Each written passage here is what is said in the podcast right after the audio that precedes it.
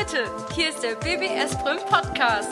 BBS Brüm, Gewerbe, Technik, Wirtschaft, Verwaltung Hauswirtschaft und Sozialwesen. und das berufliche Gymnasium für Gesundheit und Soziales. Wir, das BGY, sind die Produzenten des Podcasts. Also hört rein, denn es heißt Schüler klären auf! Hallo und herzlich willkommen zum BBS Brüm Podcast, Episode 93. Zuvor hat Jasmine euch etwas zum Thema Alkohol erzählt. Heute erzähle ich, Saskia, euch etwas über den Kaiserpinguin in der Westantarktis. Hierbei lernt ihr etwas über sein Aussehen und seine generelle Lebensweise.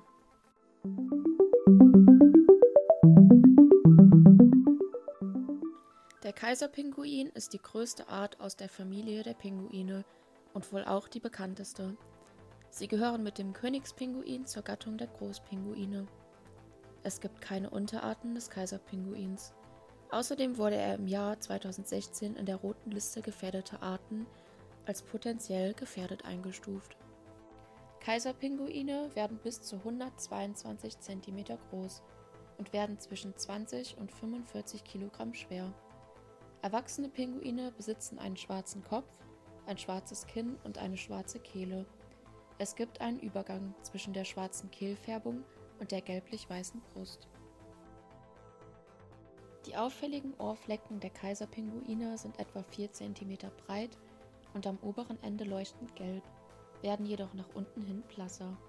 Die Brust ist weiß und die Flossen haben dunkle Flecken an der Spitze. Der Schnabel dieser Pinguinart ist ca. 8 cm lang und sehr schmal. Die Jungtiere der Kaiserpinguine haben anfangs weiße Ohrflecken, wenn sie auf die Welt kommen. Sie besitzen außerdem ein silbergraues Daunenkleid.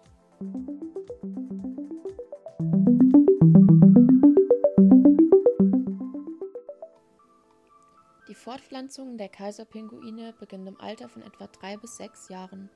Sie besitzen Brutplätze, zu denen sie landeinwärts über das gefrorene Meer bis zu 200 Kilometer wandern, da die Brutplätze dort liegen müssen, wo das Eis nicht schmilzt, wenn der antarktische Sommer eintritt.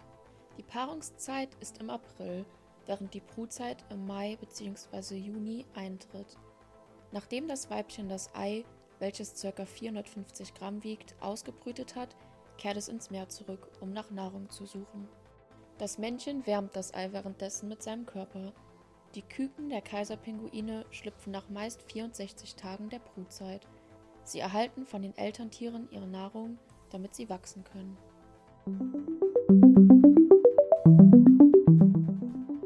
Bald erleben die Jungtiere schon ihre erste Mauser. Unter diesem Begriff versteht man die Erneuerung ihres Gefieders.